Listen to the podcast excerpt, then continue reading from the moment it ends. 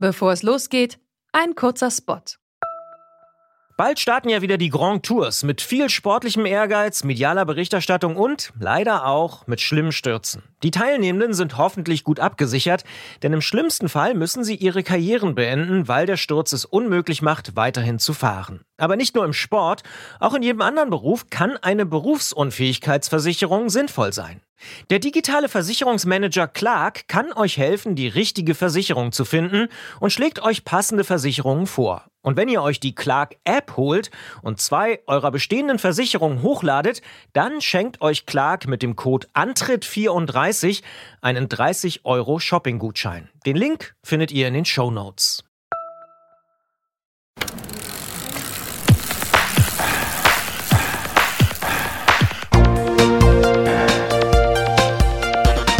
Antritt. Alles zum Thema Fahrrad bei Detektor FM. Präsentiert von Rose, die Bike-Experten. Der April ist ja für Radsportfans ein ganz besonderer Monat, denn es stehen die Klassiker auf dem Programm. Los geht's immer am 1. April-Wochenende mit der hügeligen und Kopfsteinpflaster gespickten Flandern-Rundfahrt. Für die Belgier ist es vielleicht sogar das wichtigste Rennen des Jahres. Ein Wochenende später steht dann das vielleicht berühmteste Eintagesrennen an, Paris-Roubaix. Ein Rennen über diverse Kopfsteinpflasterpassagen mit einem Finale in einer alten Radrennbahn. Und vor ziemlich genau zwei Jahren, da hat uns John Degenkolb hier in unserer Ausfahrt des Monats von seinem Sieg bei Paris-Roubaix erzählt und von seiner durchaus ungewöhnlichen Trophäe, einem riesigen Pflasterstein nämlich. Da bekommt man einen äh, sageumschreibenden äh, Pflasterstein, ne, der wahnsinnig schwer ist den zum Glück musste ich nicht mit dem Fahrrad nach Hause fahren von äh, dem Velodrom äh, wieder nach Frankfurt, weil äh, ja, ich glaube, da hätte ich ein bisschen Probleme gehabt mit der Gewichtsverteilung auf meinem Rad. Und ebenso regelmäßig bei dem legendären Rennen dabei ist Florian Nass, Radsportexperte der ARD und so auch dieses Jahr am 9. April wieder in Roubaix mit dabei. Und vorher haben wir uns nochmal die Chance ergattert, mit ihm über dieses einmalige Rennen zu sprechen und dessen Faszination. Deswegen sage ich schönen guten Tag, Herr Nass. Guten Tag, hallo. Ja, für jemanden wie mich, äh, der Fahrräder durchaus mag, aber Radrennen irgendwie so berghoch und runter sind und auch nicht viel mehr. Was ist denn das Besondere an Paris-Roubaix? Das ist im Prinzip ein Anachronismus. Es ist ein Radrennen, das sich in den letzten Jahrzehnten kaum verändert hat. Ähm, die Radrennbahn in Roubaix ist angesprochen worden, aber auch die Versammlung morgens in Compiègne, da atmet man im Prinzip wirklich Radsportluft. Das ist anders als bei der Tour de France. Das ist was ganz Ursprüngliches und deshalb ist es für mich auch eines der mitreißendsten Rennen überhaupt im ganzen Jahr. Kann man denn das Fahren auf Kopfsteinpflaster mit irgendwas anderem beim Radfahren vergleichen? Also ist es ein Kilometer auf dem Kopfsteinpflaster ungefähr so wie ein extrem steiler Kilometer bergauf oder geht das überhaupt nicht zu vergleichen? Ich glaube, das kann, das kann man nicht vergleichen. Es ist vor allem extrem nachhaltig. Ich habe mich früher auch schon beispielsweise mit Rolf Aldag unterhalten, als der noch als Profi unterwegs war. Er sagt, diese Erschütterung merke ich eigentlich noch Tage danach. Es schüttelt hm. mich nachts noch im Bett durch. Es gibt eigentlich nichts Vergleichbares und man muss wirklich ein Experte sein. Man muss sich spezialisieren darauf, ein solches Rennen zu fahren. Und deshalb ist es auch so unglaublich schwer zu steuern. Anders als beispielsweise eine Bergetappe, da kann man als Team gemeinsam das angehen. Aber acht Fahrer von einer Qualität, die Paris-Roubaix bewältigen können, das findet man selten. Von daher finden sich am Ende eines solchen Rennens auch wirklich dann die Spezialisten an der Spitze. Es gibt keine zufälligen Sieger bei Paris-Roubaix. Und es gibt ja mehrere von diesen Kopfsteinpflasterstücken. Gibt es da so eins, wo man sich auch als Experte vorher schon freut, weil man ja vielleicht dann den Kollegen da auch ansieht, wie hart es sie eben durchschüttelt? Ja, es gibt natürlich diese mystische Stelle im Wald von Arnberg. Das ist brutal und das kann man auch nicht vergleichen mit Kopfsteinpflasterpassagen irgendwo in der Altstadt von einer deutschen äh, Innenstadt, äh, sondern das sind richtige Wackersteine, das sind Riesenabstände, die sind sehr hoch. Äh, das Ganze wird übrigens auch gepflegt. Es gibt äh, Gartenbauschulen, die haben sich dieser ganzen Sache angenommen. Viele äh, Pflaster, viele Pavé-Stücke stehen ja äh, quasi unter Denkmalschutz. Die müssen immer wieder gepflegt und zusammengeschustert werden, damit das Ganze hält.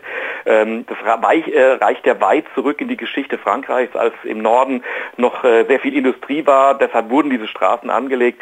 Also das ist auch ein, ein Schritt zurück in die Geschichte von Frankreich. Auch das macht dieses Rennen so ganz besonders. Interessant finden wir, dass dieses Rennen in Deutschland trotz all dieser Besonderheiten, die jetzt schon angesprochen worden sind, diese alte Radrennbahn, die Pflastersteine, das Kulturgut fast schon da im Norden Frankreichs, dass das in Deutschland kaum Beachtung findet. Wie erklären Sie sich das eigentlich? Das ist mir auch ein Rätsel, wenn ich ganz ehrlich bin. Wir haben ja früher auch in der ARD dieses Rennen live übertragen, als der Radsport noch ein anderes, anderes Standing hatte.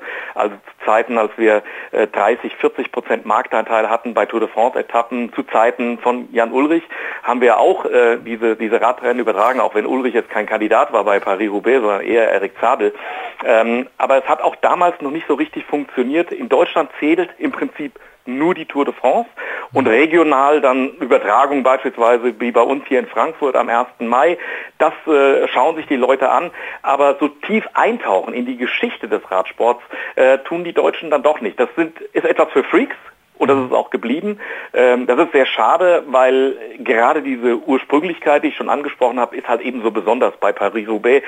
Da spürt man im Prinzip, ohne vor Ort zu sein, dass Radsport eben mehr ist als, als Alpe d'Huez oder Champs-Élysées. Das heißt, da kommen Sie auch nicht durch bei den Verantwortlichen der ARD, dass da mehr übertragen wird? Äh, das, das, muss ja mal ganz klar auch reflektieren. Wir haben es ja probiert. Wir haben ja diese, diese Radrennen, auch die Eintagesklasser wie die, wie die Flandern-Rundfahrt, wie Mailand San Remo früher ja übertragen. Das Angebot an die Zuschauer war ja da. Aber man muss ja auch die Zahlen lesen. Ähm, und wenn, wenn dann äh, solche großen Rennen nicht so den Anklang beim Zuschauer findet, dann muss man darauf auch reagieren. Also die Zahlen können wir ja schon lesen. Äh, geht nicht nur um die Verantwortlichen der ARD, sondern es geht auch um den Geschmack der Zuschauer. Und offensichtlich ist es in Deutschland so, dass die Tour de France zählt und das interessiert die Menschen und die kleineren oder die anderen Rennen, auch wenn das äh, klassische und seit 100 Jahren ausgetragene Rennen sind, eben nicht so den Anklang finden. Aber international ist es ohne Frage anders. Ne? Also können Sie sich das irgendwie erklären, warum die Deutschen da so fixiert sind auf Champs-Élysées und äh, Tourstart? Ganz einfach. Deutschland ist keine Radsportnation, auch wenn das ganz gerne mal gepredigt wird. Wir sind ein, eine Nation der Radfahrer, aber wir sind keine Radsportnation im Sinne des Rennradsportes. Äh, das ist der Unterschied zu Belgien. Sie haben es eben angesprochen, die Flandern-Rundfahrt, das ist Wahnsinn. Da war ich auch. Das ist schon mehr als ein Get-Together. Ja, das ist Wahnsinn. Das ist Radsport zum Anfassen, wie die Belgier äh, ähm, Radsport zelebrieren. Ja, das ist halt vergleichbar mit dem Hype um Fußball in Deutschland. Ähm, wir sind eine Nation von Leuten, die sich für das Zweirad interessieren, ja, ähm, aber das geht mehr in den breitensportlichen Bereich äh, und nicht so sehr, dass, dass die Menschen sich jedes Radrennen im Fernsehen anschauen. Dann wagen wir doch zum Ende noch eine der Lieblingsbeschäftigungen von uns Journalisten, nämlich die Glaskugelguckerei, äh, gerade im Sport gerne. Ähm, jetzt haben wir über das Rennen so oft gesprochen. Die Startliste, die sieht ja schon ganz gut aus. Bohnen, Sagan, Van Avermaet, äh, John Degenkolb hatten wir am Anfang schon mal gehört, der auch dieses Jahr mitmacht nach seinem Sieg vor zwei Jahren. Ähm, gibt's da, weil Sie sagen, am Ende gewinnt da keiner überraschend, schon so einen Favoriten, beziehungsweise vielleicht doch noch einen Geheimfavoriten? Also ich habe mir die Startliste natürlich auch angeschaut und gestern Abend kam dann auch äh, die Ankündigung, welche Mannschaft Quickstep ins, ins Rennen schickt. Und da gibt es natürlich mit Niki Terpstra und auch mit Tom Bohn, der ja auf Abschiedstournee ist. Er hat sein letztes Rennen in Belgien bestritten zuletzt. Das sind für mich die heißen Anwärter aus der Mannschaft von Quickstep, eben weil sie zwei, drei Kandidaten mit dabei haben. Ähm, das ist äh, unglaublich schwer einzuschätzen. Peter Sagan, äh, das ist da ist schon, sagen wir mal, eine Liste von zehn Fahrern, die dafür in Frage kommen.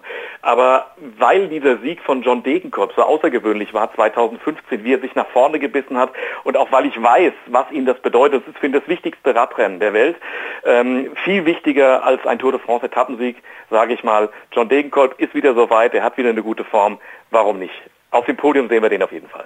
Und was man auch sagen kann, ist, dass, glaube ich, die meisten Fahrer nicht so begeistert sind über diese Pavé-Stücke, oder? Ähm, die Helfer werden es verfluchen, das ist klar.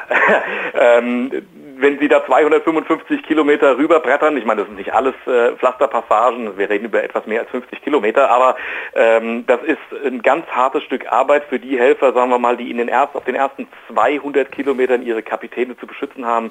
Das ist brutale Arbeit, das tut richtig weh und äh, ich glaube, die sind dann ganz froh, wenn sie unter diesen anachronistischen Duschen stehen. Äh, da wird ja dann quasi unter Einblick der Öffentlichkeit noch geduscht im alten Radstadion. Auch das gehört dazu in Roubaix, auch das ist das besondere Flair dieses Radrennens. Wie funktioniert das da vor Ort in dieser alten Radrennbahn? Dann tausende Journalisten oder hunderte auf jeden Fall international und dann der ganze andere Trost, der da noch so dabei ist. Ist es da nicht wahnsinnig eng in, in diesem ja mittlerweile viel zu alten eigentlich äh, Stadion? Es ist brutal. Also da zu arbeiten ähm, ist, ist wirklich äh, richtig hart, weil es sind ja nicht nur die Journalisten, sondern außerhalb der Radrennbahn, dort wo die Teambusse stehen, dort wo man vielleicht mal auch ein Interview führen muss mit einem, der nicht gewonnen hat, äh, da kommen ja dann auch die Tausenden und Zehntausenden von Zuschauern auch noch da, dazu. Äh, das ist ja nicht so wie beim, beim Fußball, dass alles abgesperrt ist äh, in den sogenannten Mixed Zones, sondern da muss man sich richtig durchkämpfen und das macht das Arbeiten dann auch so richtig klasse, das macht Spaß, äh, dann mit der Kassette zurückzurennen zum Übertragungswagen und vielleicht noch den entscheidenden O-Ton, das Interview noch dran zu schneiden für die Sportschau, damit das Ding um 18 Uhr läuft und das, die ganzen Fahrer kommen erst um 17.35 Uhr ins Ziel. Das macht richtig Spaß. Auch das ist so, ja, ein bisschen rück, Zurückbesinnung, rück zu, zurück zu den Wurzeln des, äh, der Sportberichterstattung. Nicht so klinisch wie in anderen Sportarten. Das sagt also Florian Nass, der für die ARD dieses Jahr wieder vor Ort ist bei Paris-Roubaix. Und wir haben ja vielleicht auch jetzt ein bisschen Lust auf das Anschauen gemacht. Und ich sage vielen Dank fürs Gespräch. Sehr gerne. Ciao.